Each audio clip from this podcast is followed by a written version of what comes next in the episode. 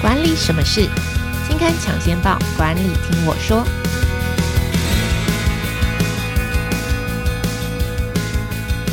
Hello，朋友们，大家好，我是今年月刊的资深主编邵贝萱，我是贝萱，欢迎收听经理人 Podcast 管理什么事单元。这个单元每个月会跟听众朋友导读当期杂志的封面故事，或是特别企划，也会邀请编辑团队分享专题制作背后的故事。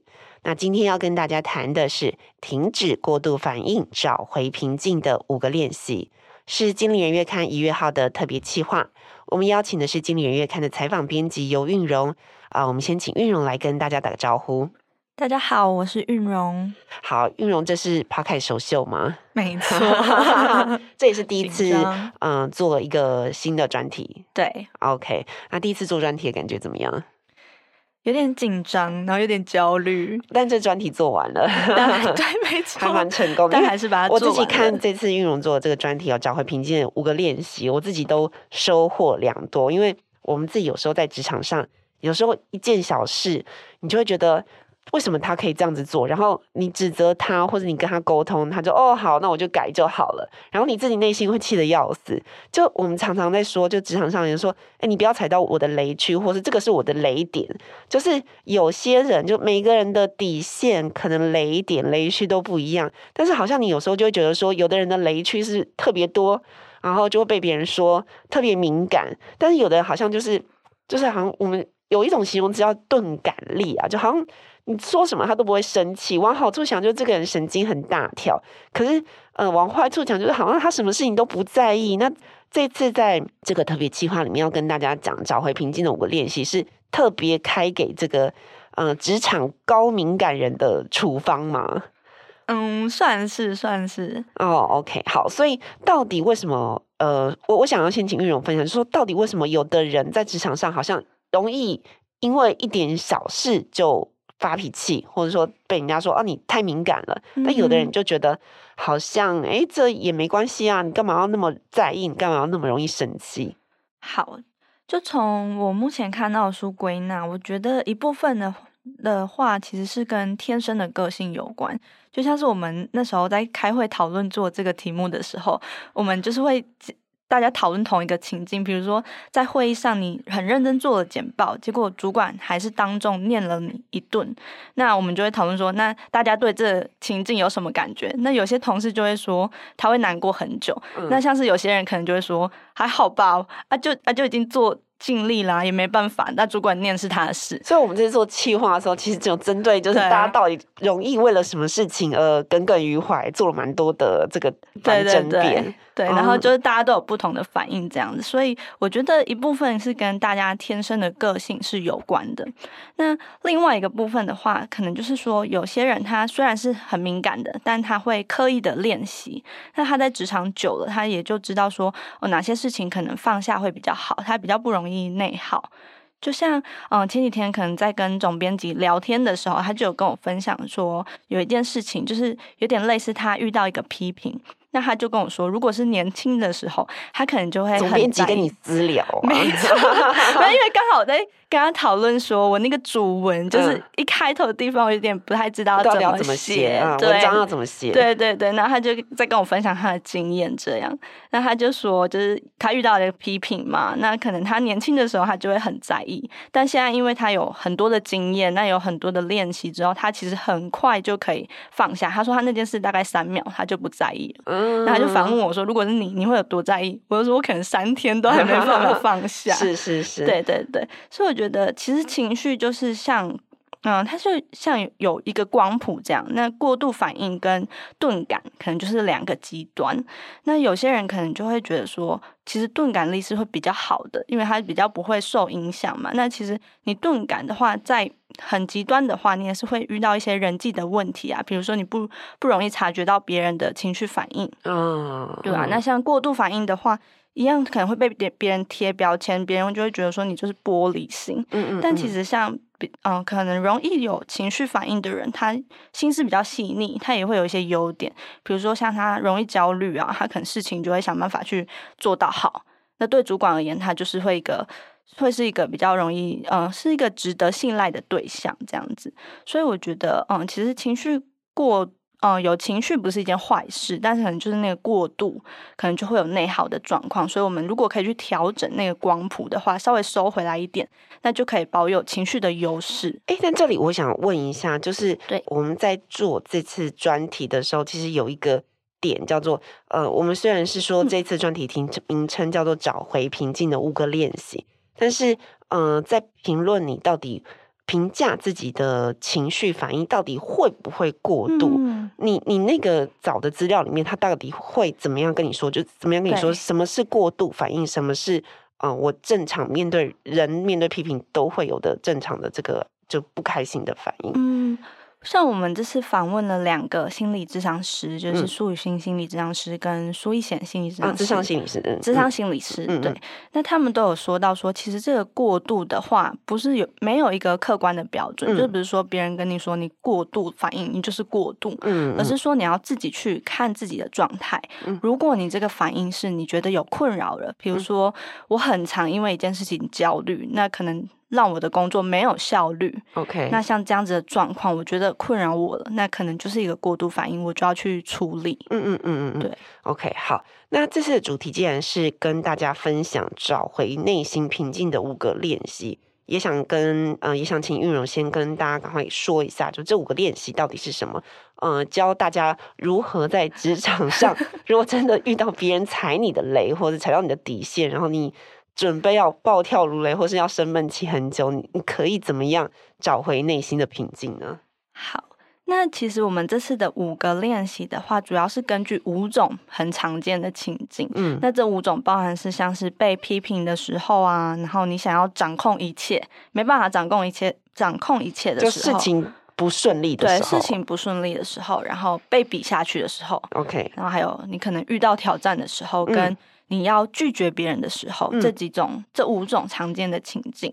那在这五种里面，我觉得呃比较有感的就是 那个被批评的时候。OK，就是我觉得这很难，嗯、因为你被批评的时候，难免都会不开心。但是到不开心到某一个程度，到你都可能想了一个礼拜，你都还在很生气。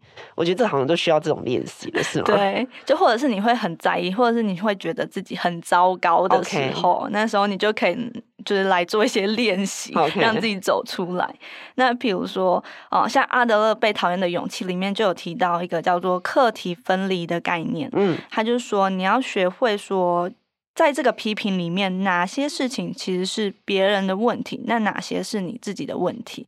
嗯、呃，举例来说，我们用嗯、呃，假设你简报没有做好，好了，嗯、那可能同事就会跟你说，你连简嗯、呃，你什么事情都做不好，他可能会说这样一句话。嗯、那但这个批评里面，你可能就要去练习想说。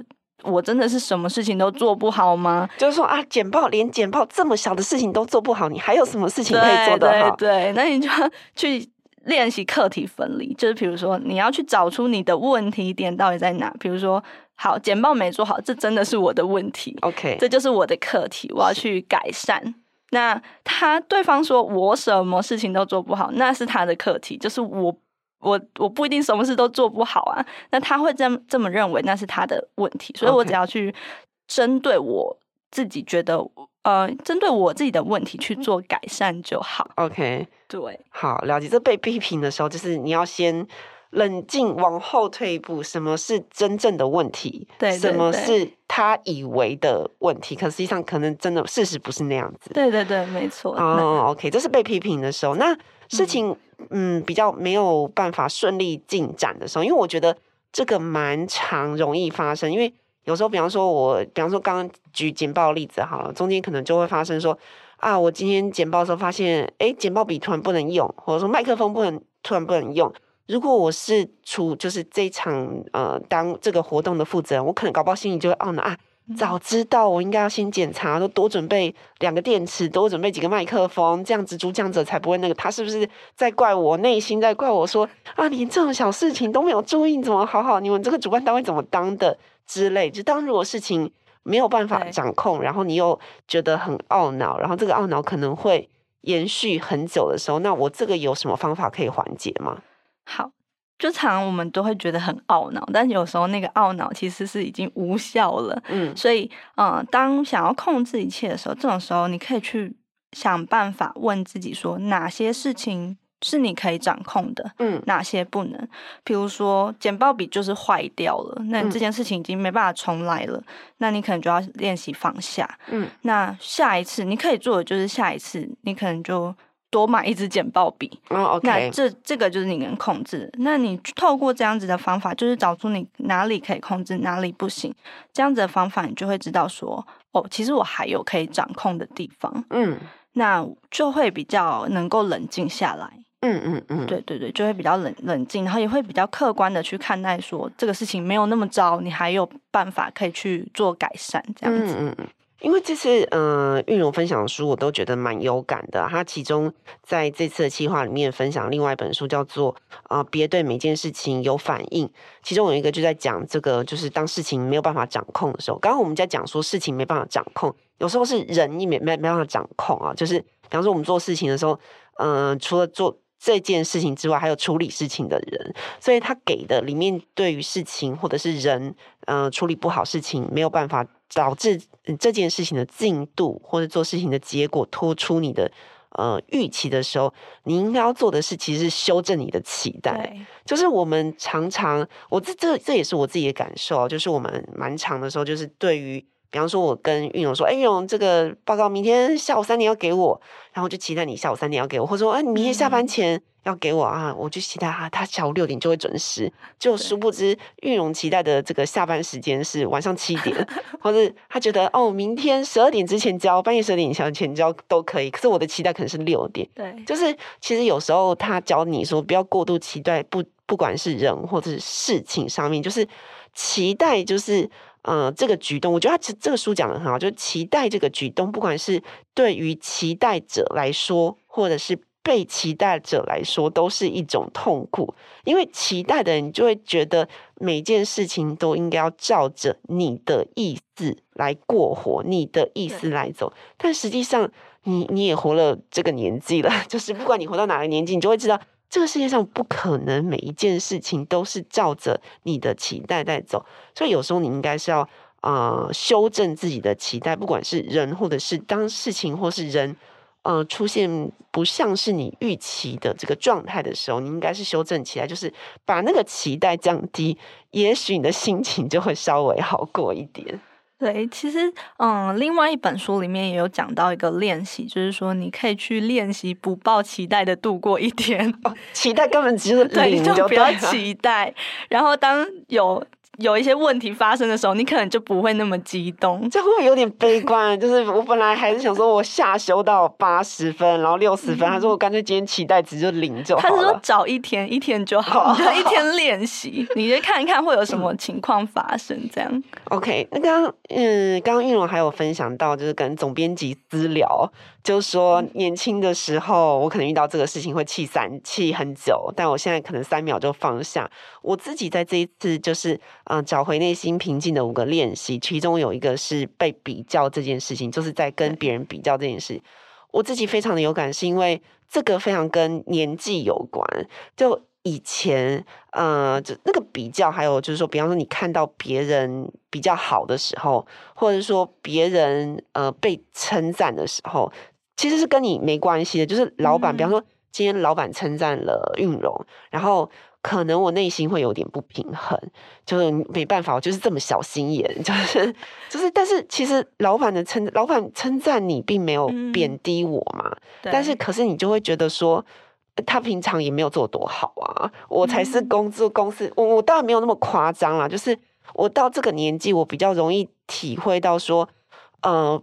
在职场上帮别人拍拍手是一件需要过程的，就真的为他人的成就而呃，就是拍手称赞。他需要有一点，有一点时间。就以前我，当然我可能没有那么夸张，就是说，比老板称赞韵荣，我就会觉得说啊，韵荣有什么了不起？没有到这个程度。可是我没有，我二十几岁的时候，我可能没有办法真心的。嗯，替韵蓉说，哇，韵蓉真的好棒哦！韵蓉就是一个很厉害的人，他有进步，他有什么？我很难。可是到了现在，我就觉得，如果我的同事有任何一点的成就比以前的进步，我是真心的可以替他开心。可是我二十几岁我刚出社会的时候，我是没有办法做到这件事情的。那那你怎么做到真心？没有，因为当这件事情呢，牵扯到你的利害关系，怎么说？就是如果他的能力变强，你的工作也会变顺利，也会变轻松，也会变轻松的时候，你就会觉得说啊。对，我好希望我的同事都是强者的时候，你就会觉得别人的成功、别人的进步是一件很棒的事情。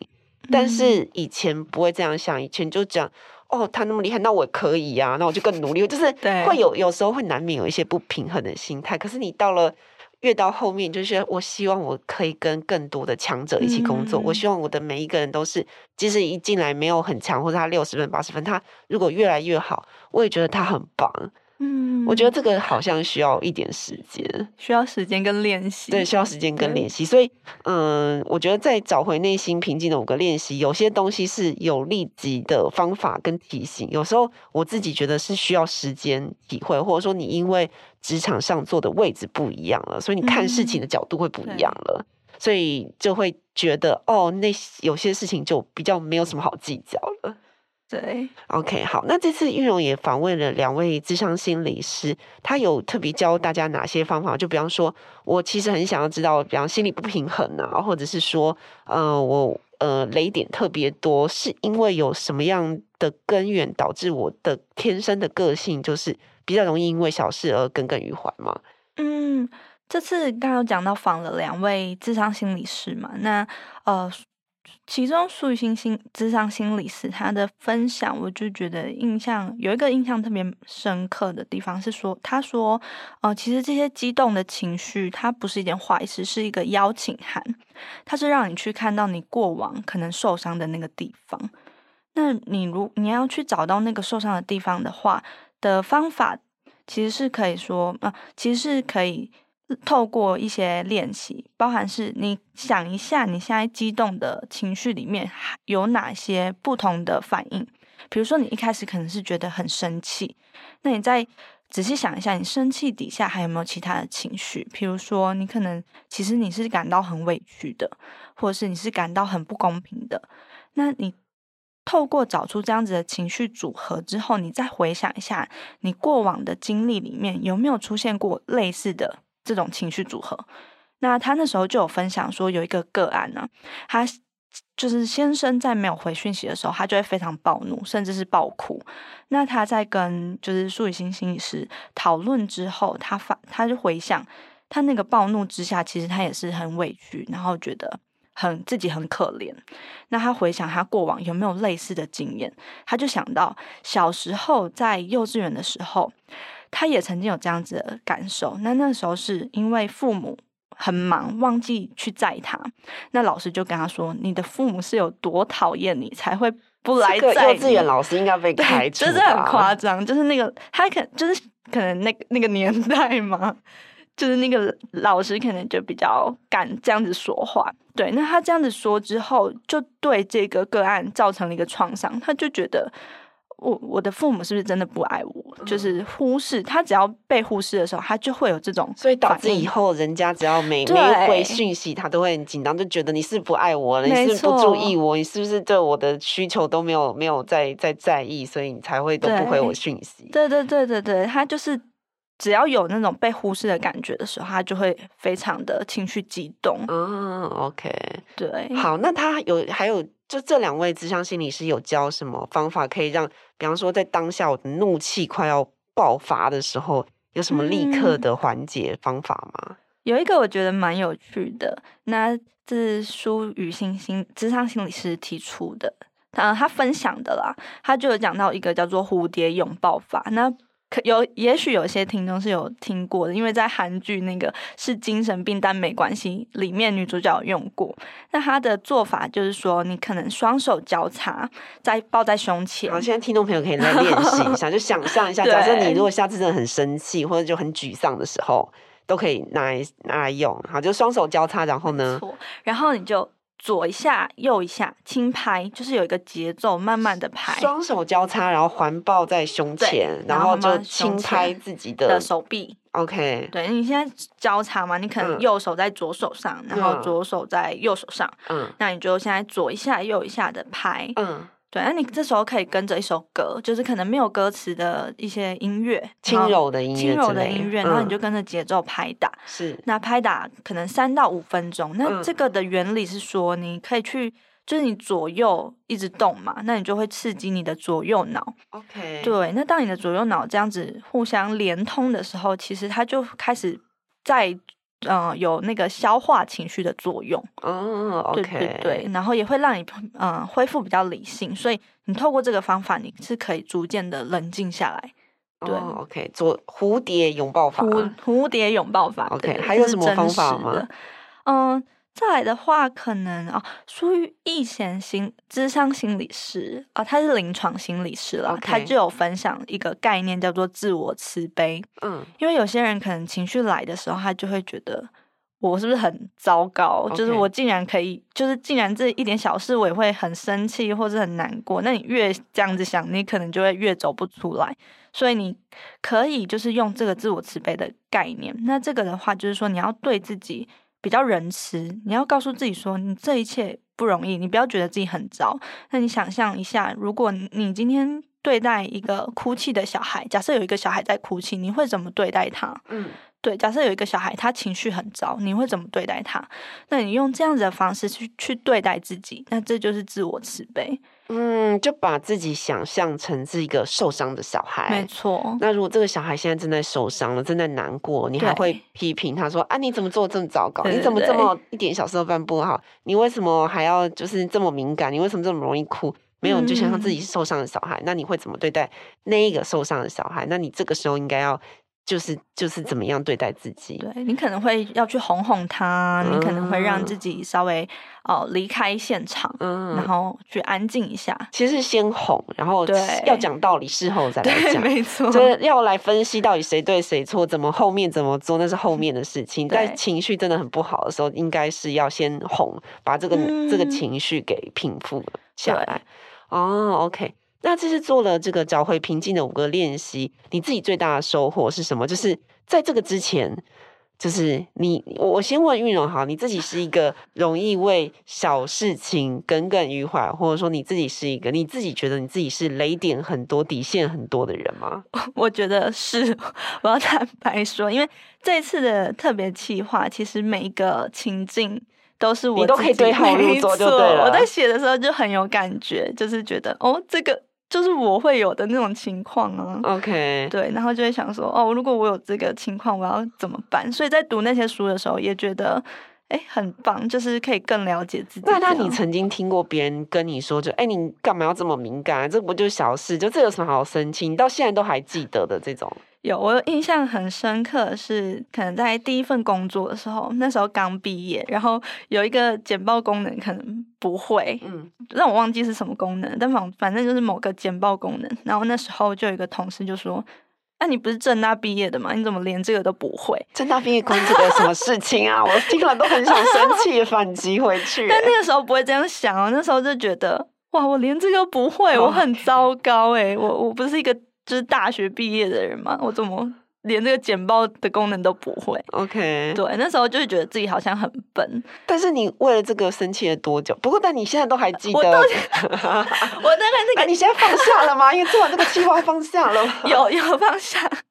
就是大概那个一个礼拜就会遇到人，就会跟跟人家说，哎、欸，我觉得很难过，因为我我连这个功能都不会。哦，OK，好，所以你觉得，那你做完这个计划有比较好一点，就对你来说最有帮助的点是什么？我觉得就是我刚刚有分享到，像被批评的时候可以做课题分离嘛，就以后可以反击。就如果还有人这样跟你说，这关真的就是关你关你什么事？对啊，就是我 OK 简报的功能我去学就好了。但是嗯，我是政大毕业，这就是另外一回事。嗯，OK OK，好，希望韵蓉可以放下的东西越来越多。好，OK，以上呢就是我们这一期的这个 Podcast 呃。跟大家分享的停止过度反应，找回平静的五个练习是经理人一月号的特别企划。好，所以如果你对于呃，我们这次还要做心理测验，这次的特别企划里面还有心理测验，所以如果大家想知道自己是不是容易被人家踩雷，或者是很容易过度反应的人，也可以透过这个心理测验来知道，呃，自己如果遇到什么事情反应比较大，那如果想要找回平静的话的呃的练习的话，在这个里面都有提供一些方法给大家。好，那如果喜欢经理人 Podcast 的话，欢迎到 Apple Podcast 给我们五星好评。如果有职场困扰，希望我们解答，也欢迎留言给我们，我们将有机会邀请职场专家为你解答。今天的管理什么事就跟大家分享到这边喽，大家拜拜，大家拜拜。